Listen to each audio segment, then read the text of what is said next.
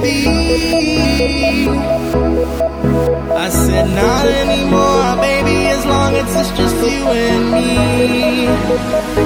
She said to get in the backseat. She lay down and close my eyes. She said she'll take her time and that she'll leave.